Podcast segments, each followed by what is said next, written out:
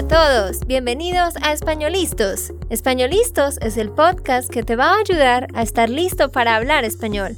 Españolistos te prepara para hablar español en cualquier lugar, a cualquier hora y en cualquier situación.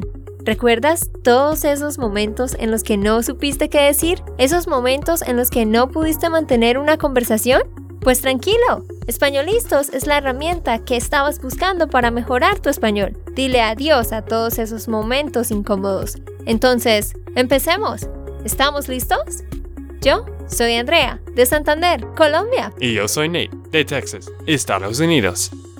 Hola, ¿cómo estás? Espero que estés teniendo un hermoso día hoy y espero que estés listo para aprender algo nuevo en este episodio porque hoy te tenemos una sorpresa, tenemos un invitado muy especial y es alguien de quien quizás hayas escuchado. Y este experto nos va a estar enseñando bastante sobre diferentes aspectos de aprender un nuevo idioma, sobre el acento, la pronunciación, las dificultades al aprender un nuevo idioma. Así que está muy, muy interesante. Hoy estamos con Walter Freiberg, que es un autor y coach o entrenador de idiomas de Argentina. Él también es conocido como Paco Ardit, el seudónimo que él usó para escribir una serie muy conocida que se llama Spanish Novels, que incluye 26 libros graduados para estudiantes de español. Walter está certificado como Neuro Language Coach y se especializa en español rioplatense. Él tiene muchísima experiencia enseñando español y también mucha experiencia en cómo enseñar un idioma. Él también es el anfitrión del podcast Poder Aprender, donde empodera a personas que están aprendiendo idiomas, hobbies y skills. Así que, sin más rodeos, bienvenido Walter. Hola Andrea, hola Nate, muchas gracias. Un gusto estar acá compartiendo con ustedes y hablando sobre aprendizaje de idiomas. Super. Y Walter, ¿dónde estás en este momento? En este momento estoy en Montevideo, Uruguay. ¿Vives en Uruguay? Sí, vivo acá en Uruguay desde el año 2022, ya casi hace dos años, pero nací en Buenos Aires, Argentina, y soy originalmente de Argentina. Perfecto, perfecto. Bueno, entonces tu acento es más de Argentina. Yo sé que los dos países tienen más o menos el mismo acento, ¿es, o tú notas un gran cambio entre Uruguay y Argentina? Son muy parecidos, efectivamente. Y es muy curioso porque mucha gente piensa que yo soy uruguayo y piensa que nací en Uruguay. Hay personas en Uruguay que se confunden y personas en Argentina que también se confunden. Yo creo que los sonidos de los dos idiomas son muy parecidos y hay algunas diferencias en cuanto a la entonación. Quizás más adelante vamos a hablar un poquito de eso. Claro que sí. Pero Walter, quiero que nos cuentes un poquito más sobre qué es exactamente eso que tú haces. Cuéntanos un poco sobre esta disciplina, este campo y a qué te dedicas exactamente. Bueno, yo hago varias cosas. Soy autor, como comentabas recién, soy autor de la serie Spanish Novels y también coach de idiomas. Y en el coaching de idiomas yo trabajo con un método que se llama Neuro Language Coaching y estoy certificado en ese método que combina investigación de neurociencia aplicada al aprendizaje de idiomas. También incluye prácticas del coaching profesional, del ICF, International Coaching Federation, y métodos y técnicas de aprendizaje de idiomas más tradicionales. Entonces, ese es un sistema que yo uso para ayudar a la gente a aprender un idioma. No es exactamente una clase de idioma, o no siempre es que estoy enseñando el idioma, sino que ayudo a las personas a integrar el idioma en su vida cotidiana, crear hábitos de aprendizaje, conectar con sus motivaciones, poder restablecer objetivos y encontrar contenidos y actividades que sean interesantes para poder adquirir un idioma. Ah, ok. Claro, y por eso tiene sentido el nombre de tu podcast que se llama Poder Aprender, porque como lo estás diciendo, realmente lo que haces es enseñar a aprender, ¿correcto? Exactamente, sí, esa es la idea. Mi Mm, objetivo con este podcast es ayudar a la gente y también darle, empoderar a las personas que aprenden, que a mí me gusta decirle aprendedores y aprendedoras, que es una palabra tal vez que no se escucha mucho, normalmente se escucha esta palabra aprendiz o estudiante, Si buscamos la palabra aprendedor en la RAE, en el diccionario de la Real Academia, vamos a ver que existe y es una persona que aprende, alguien que aprende. Entonces, es una palabra que a mí personalmente me gusta y a veces la prefiero como alternativa a estas otras que decía aprendiz, estudiante. Súper. Y dinos, ¿por cuánto tiempo has estado haciendo esto? El podcast lo empecé el año pasado, en el año 2023, en abril, pero mm, esta pasión por el aprendizaje y por aprender a aprender es algo que yo ya llevo creo que más de 15 años cultivándolo de distintas maneras y en distintas actividades. Interesante. Y cuéntanos un poquito sobre la serie Spanish Novels. ¿Qué es eso realmente? ¿Qué es esto de los 26 libros? ¿De qué se trata? ¿Y cuándo los escribiste? ¿Cuánto tiempo te tomó? Bueno, esta es una serie que yo escribí empezando en el, año 2012 para ofrecerle a estudiantes de español un contenido interesante para practicar el idioma. Entonces son novelas que las primeras son cortas, son historias, básicamente es ficción para gente que necesita practicar español. Entonces empecé en el año 2012, publiqué el primero, pasó un tiempo hasta que publiqué los otros libros en el 2014, continué publicando y fue hasta el año 2016 o 2017, no recuerdo exactamente.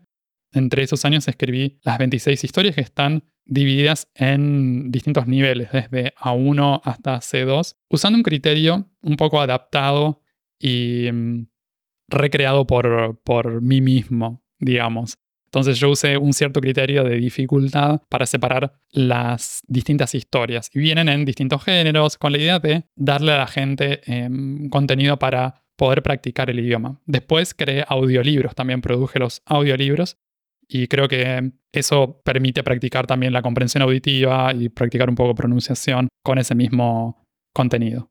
Wow, es increíble, ¿no? Yo estaba revisando todo el material que tú creaste y wow, esto me imagino que te encantas escribir libros, ¿no? Porque escribiste 26. fue un proceso de aprendizaje para mí y mm, yo a veces cuento en el podcast, en un episodio conté que yo no tengo ninguna titulación y no tengo estudios universitarios de literatura. A mí siempre me gustó leer desde chico y desde adolescente, he leído mucho. Y fue un proceso de aprender a escribir historias mientras iba escribiendo, porque las primeras historias, por ejemplo, el nivel A1, son libros que tienen 80 páginas y 80 capítulos. Cada capítulo es una página, tiene un tamaño de letra grande y son unas 6 oraciones por página. Yo me inspiré en una serie parecida que tenía un contenido similar en alemán y verdaderamente me hizo sentir que podía leer algo y el contenido era acorde para personas grandes, para personas adultas, no eran libros para niños. Entonces yo traté de hacer algo a mi manera, con mi estilo. Entonces, estas historias, las primeras eran muy fáciles, eran muy cortas, y yo usaba para que se den una idea en el presente simple, nada más. Trataba también de usar vocabulario sencillo, aunque el vocabulario no usé listas de frecuencia de palabras o cosas por el estilo, pero tienen sus limitaciones. Entonces, esa limitación, por un lado que tiene la intención de ayudar a los estudiantes de español, a mí me servía también para aprender a escribir en ese mismo proceso, porque yo iba escribiendo historias cada vez más, eh, cada vez más largas de forma gradual.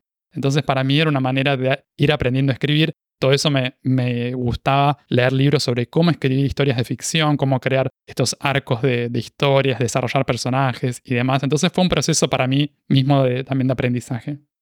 Wow, eso me parece súper interesante porque justamente te iba a preguntar qué era lo que habías estudiado en la universidad porque asumí que seguramente habías estudiado algo relacionado con, con todo esto y nos estás contando que aprendiste, investigaste, aprendiste por ti mismo y cada vez aprendiste más. Eso es muy, muy interesante. De verdad que, qué genial y wow, estamos muy impresionados. Y ahora sí, vamos a entrar a hablar un poco sobre la pronunciación, el acento, los sonidos nuevos, el cantito de un idioma y demás. Sí, pues la verdad, eso es un episodio que hemos necesitado hacer hace muchísimos años y es un tema muy interesante que, que puse a investigar un poco, pero pues a veces la gente dice que no me gusta el acento de Nate, la pronunciación, algo. Y bueno, algunos dicen, Nate ha mejorado muchísimo después de todos esos episodios. Es un gran...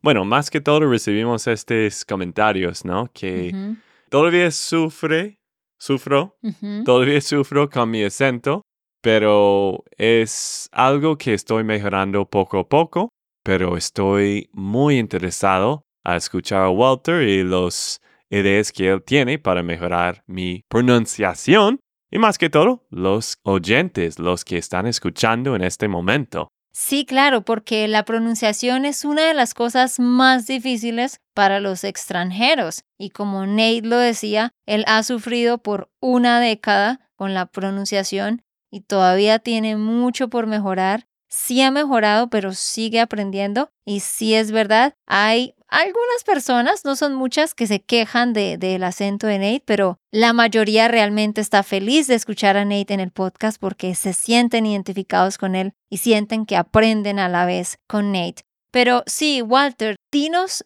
tú qué opinas al respecto. ¿Por qué la pronunciación es algo tan difícil y qué más nos puedes decir sobre la pronunciación? Antes que nada, quiero felicitarte, Nate, por el hecho de animarte a participar en un podcast en español, siendo que sos un estudiante que está aprendiendo el idioma como lengua extranjera. Entonces, te felicito por, por animarte y por participar de este hermoso proyecto con Andrea, en primer lugar, porque requiere mucho coraje. En primer lugar, requiere coraje hablar en un podcast en mi idioma nativo, ¿no? Por ejemplo, para una persona de habla hispana, por ejemplo, Andrea, ella es colombiana, crear un podcast y hablar, animarse a hablar en público y compartirlo, eso requiere coraje. Imagínense el coraje que requiere hacer lo mismo, pero siendo extranjero. Entonces, quiero felicitarte por eso, en primer lugar. Me parece que estás haciendo un gran trabajo y desarrollaste un montón tus músculos de eh, la actitud y el hecho de, animarte a hacer eso. Em, primero eso. Ah, bueno, muchísimas gracias y bueno, tenemos que invitar a Walter muchas más veces, ¿no? Y volviendo a la pregunta, Andrea, me decías que la pronunciación puede ser una de las cosas más difíciles para los extranjeros. Es cierto, y sé que mm, viene cargado con todo tipo de cosas emocionales también, porque cuando aprendemos un idioma nos gustaría poder, o a, a veces nos gustaría poder asemejarnos o acercarnos a la forma de hablar de los hablantes nativos. Y eso incluye eh, la pronunciación y el acento. Entonces, cuando aparecen dificultades para lograrlo, a veces hay un poco de, frustración o unas sensaciones encontradas. Y para mí es, es algo difícil porque incluye distintas partes, distintos aspectos. Yo a veces lo comparo esto al oído musical. Yo, entre otras cosas, también he sido profesor de piano y he trabajado como profesor de piano. Por eso yo creo que a mí personalmente he hecho una formación como eh, aprendizaje de piano en conservatorio y también he tomado clases de canto. He hecho varias cosas, como, como podrán eh, notar. Y eso de mm, aprender a tocar un instrumento musical como el piano o tomar clases de canto, creo que me dio una ventaja en cuanto al oído para practicar la pronunciación de idiomas. Entonces, por un lado tenemos el oído, poder percibir los sonidos, y después necesitamos coordinar el aparato fonador para producir los sonidos. Entonces, por eso me parece que es desafiante y es difícil. Es como el aprendizaje del canto también, ¿no? Uno podría decir, porque necesitamos poder escuchar, de cierta manera, escuchar ciertas cosas y después reproducir eso mismo. Yo he tomado clases de canto y ahí una de las cosas que necesitamos practicar es la escucha, la capacidad para poder identificar y para poder discernir estos sonidos, para escuchar ciertos sonidos y también la coordinación con la voz y con el aparato fonador para producir esos sonidos, para poder cantar.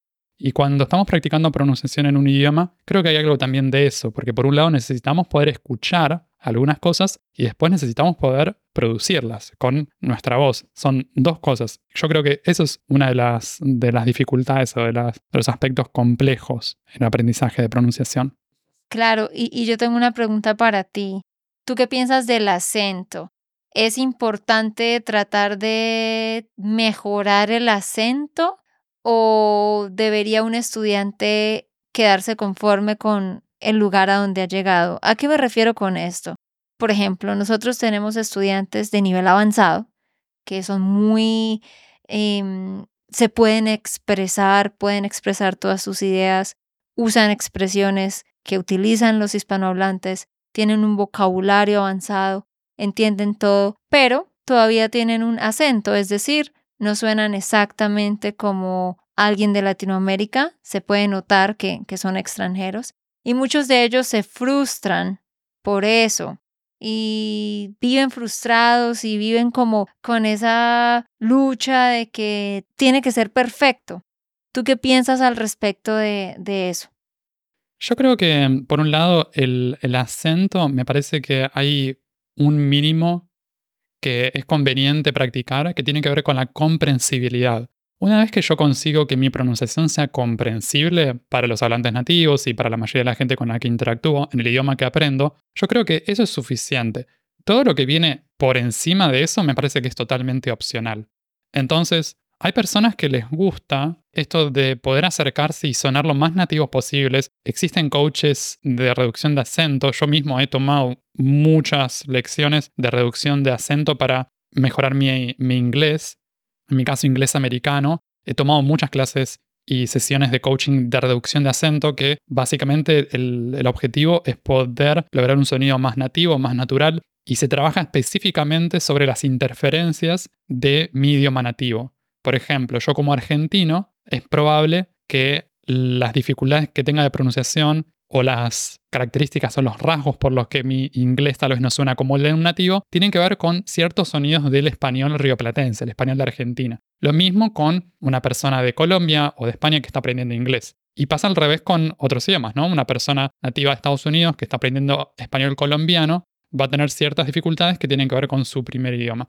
Entonces yo creo que es algo totalmente opcional, es algo que en mi experiencia personal requiere mucho esfuerzo y mucho trabajo para corregir y para modificar, porque a veces son hábitos que se arrastran o que vienen desde hace muchos años. Entonces necesitamos desaprender esa forma de pronunciar y aprender algo nuevo. Requiere, en mi experiencia, requiere mucha repetición, requiere paciencia y requiere trabajo duro. Claro. Y ahora que mencionaste esto de las interferencias del idioma nativo, justamente es un tema que eh, tenemos planeado tocar también en la entrevista de hoy, porque tú planteas que el origen principal de las dificultades de la pronunciación es precisamente esas interferencias con el idioma nativo, ¿no? Entonces, ¿qué ejemplo de pronto nos puedes dar? Un ejemplo de en cuanto a pronunciación, quizás para los estudiantes, los que hablan inglés, que su primer idioma es inglés y quieren aprender español, no sé si puedes pensar en algún sonido en inglés que les interrumpa la pronunciación de ciertas palabras en español. Quizás podemos preguntarle a Nate. ok, listo. Pues, ¿qué palabras para ti son difíciles en español de decir? Bueno, esto, a ver, este es lo, más difícil. La verdad, yo he hablado con un estudiante hace un rato en cómo puedo arreglar esto del R. Ajá, la R y la R, ¿no? Claro. Bueno, ese es el problema, no, no noto una diferencia. Pero eso para, para sí, para los que hablan inglés es lo más difícil y otras cosas, ¿no? Yo, puedo pensar en, en algo con lo que tú luchas. Por ejemplo, las vocales A, U como en aurora, como la aurora borealis, hmm. que son en el cielo, ¿no? Como en, el polo norte, estas luces verdes de colores. Aurora, trata de decir esa palabra, aurora. Aurora. lo, lo estás haciendo porque lo estás repitiendo después de mí, pero si tú ves esa palabra escrita, A-U, tiendes a decir O, como en August, hmm. ¿cierto? Porque la combinación AU en inglés no se lee AU, sino O, August. Entonces muchos estudiantes tenderían a decir Aurora, ¿sí? Mm, en vez de Aurora. Mm. Eso es lo que quería decir también, ¿no? La buena de, de, español y inglés es que hay muchas palabras que son parecidos o como causa o caused, pero entonces esto es buena porque puede aprender el idioma más rápido pero creo que con eso me confunde mucho en cómo decir palabras. Por ejemplo, ¿cuántas reseñas hemos recibido en el principio sobre ah, sí. con? Yo estaba diciendo can como A-N cuando es con. C-O-N, ajá, como with, con. Exacto. Sí. Y sabes, Walter, es interesante, qué bueno que mencionas eso, Nate, porque sí, es verdad que al principio había varias reseñas de gente diciendo, ¿le puedes enseñar a Nate a decir con? Es que él dice que decían... Uh, más, más como can. Pero es interesante para mí, ¿sabes, Walter? Porque yo no notaba eso. Pero los estudiantes que hablan Mm. inglés sí notaban que Nate Sí. estaba pronunciando la O como una A del inglés. Pero, en fin, todo esto para decir que yo pienso que estoy de acuerdo con, con Walter, con las interferencias con tu idioma. Así que pienso que para ti, que nos escuchas, una buena idea sería hacer una lista como de esos sonidos que, ok, se escribe de la misma manera en los dos idiomas, pero en inglés se pronuncia así y en español se pronuncia de esta otra forma, y como ser muy consciente de, de esos cambios. Bueno, pero otra cosa que te quería preguntar es en cuanto al cambio de identidad lingüística. ¿Qué podemos decir al respecto de esto? ¿Hay como un cambio de identidad lingüística al hablar en, en otro idioma? Sin dudas, yo creo que mm, esto también es algo enteramente opcional y hay opiniones muy diversas. En mi opinión, es posible tratar de asumir una identidad lingüística diferente cuando uno aprende un idioma, que no significa que voy a ser una persona diferente o que voy a dejar mi identidad cultural nativa. Es simplemente una manera de acercarse un poco más al idioma que estoy aprendiendo. Por ejemplo, una persona de Inglaterra que está aprendiendo español de España, quizás puede empezar a identificarse o, a pensarse con ciertas características y mm, desarrollar un- una especie de identidad más conectada con España y con ese país. Entonces, yo creo que a veces sucede que los estudiantes de idioma a veces no estamos dispuestos, por un lado, a resignar una parte de nuestra identidad local. Entonces, eso es como que se filtra un poco, a veces inconscientemente, en el nuevo idioma que queremos aprender. Y a veces no terminamos por una cuestión de actitud, por distintas razones, no queremos adoptar esa nueva identidad lingüística, pero yo creo que es algo que puede ayudar mucho a desarrollar una... a mejorar la pronunciación, a mejorar la entonación en el idioma, que sería este, la parte melódica, como en- entonamos, o sea, la- el, el cantito que decíamos de- del idioma, porque nos identificamos un poco más con, con esa cultura. Y eso tiene una parte psicológica, en mi opinión. Claro, tienes razón, estoy de acuerdo contigo en eso. Mm, Bueno, y ahora, Walter, la pregunta más importante que todos los estudiantes quieren saber. ¿Cómo practico la pronunciación de sonidos nuevos? ¿Cómo puedo mejorar mi pronunciación? Yo creo que en primer lugar puede ser útil identificar cuáles son las dificultades. Por ejemplo, hace un ratito te preguntaba vos, Nate, sobre esto de las interferencias. Yo escuché hace poquito, antes de nuestra entrevista, un episodio de ustedes del podcast y después de escucharlos, yo anoté algunas cosas. Quizás pueden ser em, cosas que no son importantes o prioridad para vos, pero yo tengo identificado algunas cosas. Entonces, a veces los estudiantes mismos saben qué cosas necesitan mejorar y a veces le pueden pedir ayuda a otra persona, a un hablante nativo o a un coach de acento, para poder identificar primero cuáles son las cosas que se podrían mejorar. Entonces, tener como una lista de opciones, un menú de cosas que se podrían mejorar para que eh, nuestro acento suene un poco más nativo. Y una vez que identificamos eso, es cuestión de practicar. Y yo creo que para la pronunciación, es el aspecto este de los sonidos, por ejemplo, la letra R o Mm, la letra D, por ejemplo, en algún caso, la letra Ñ, españolistos, españolistos, ¿no? Por ejemplo.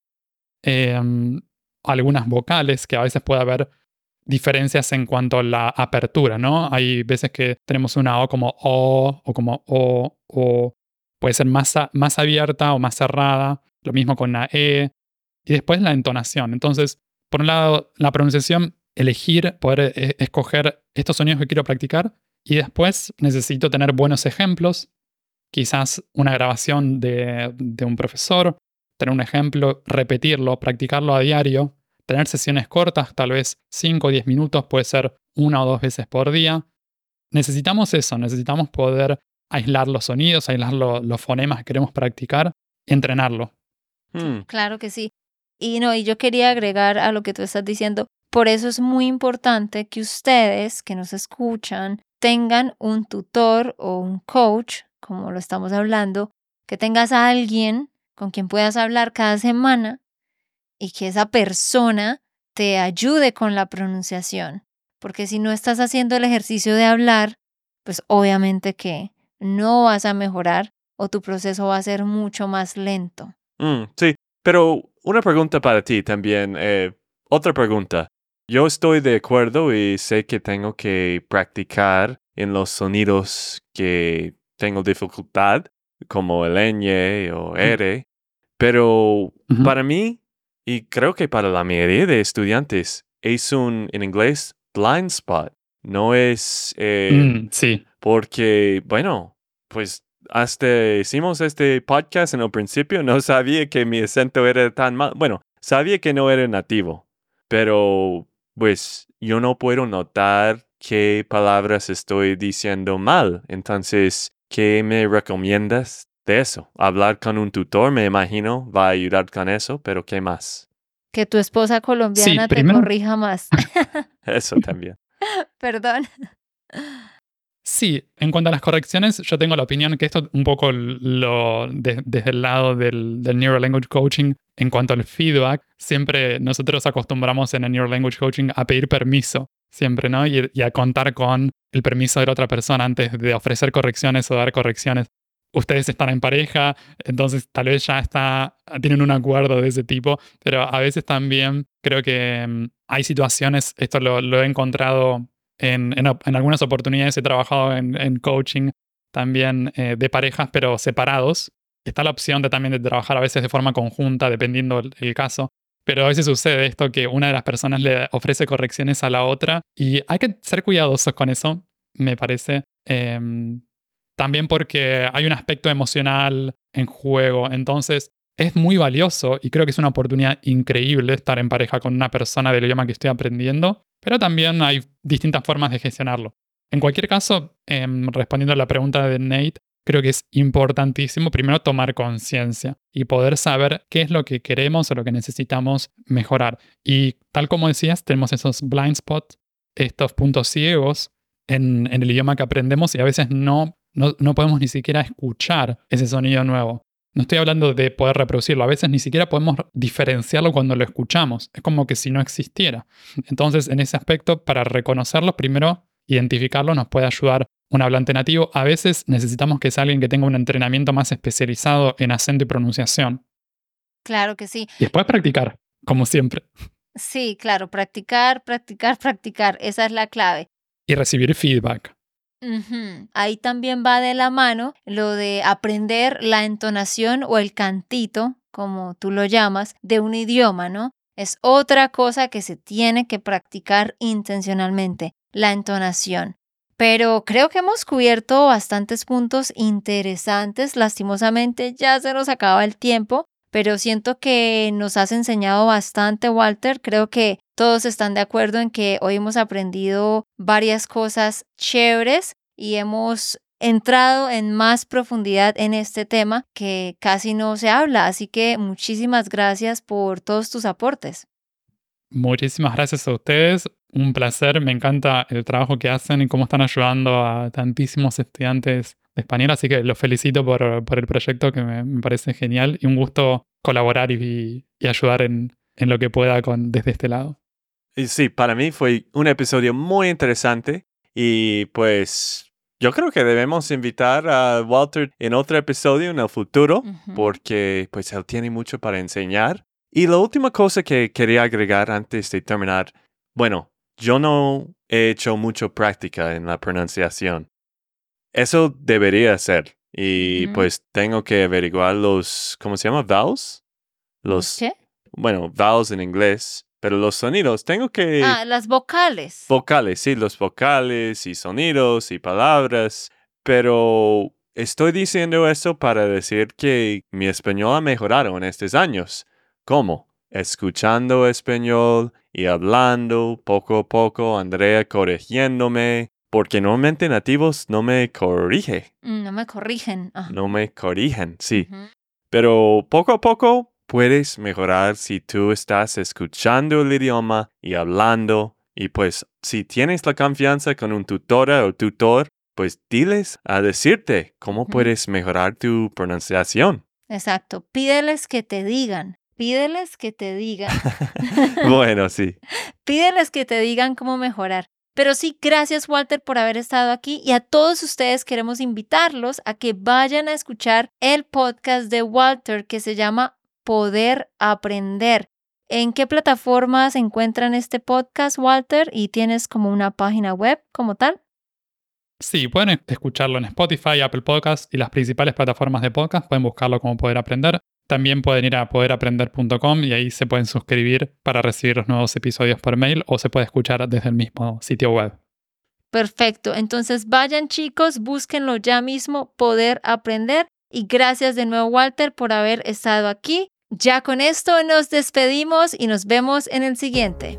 Ok, esto fue todo por el episodio de hoy. Esperamos que les haya gustado y que hayan aprendido. Y recuerda, si sientes que estás listo para aprender español, solo da un clic en Español Listos. No olvides dejar tus comentarios de lo que te gustó y los temas que quieres que tratemos. Suscríbete y déjanos tus reseñas. Españolistas les dice chao chao y hasta la próxima.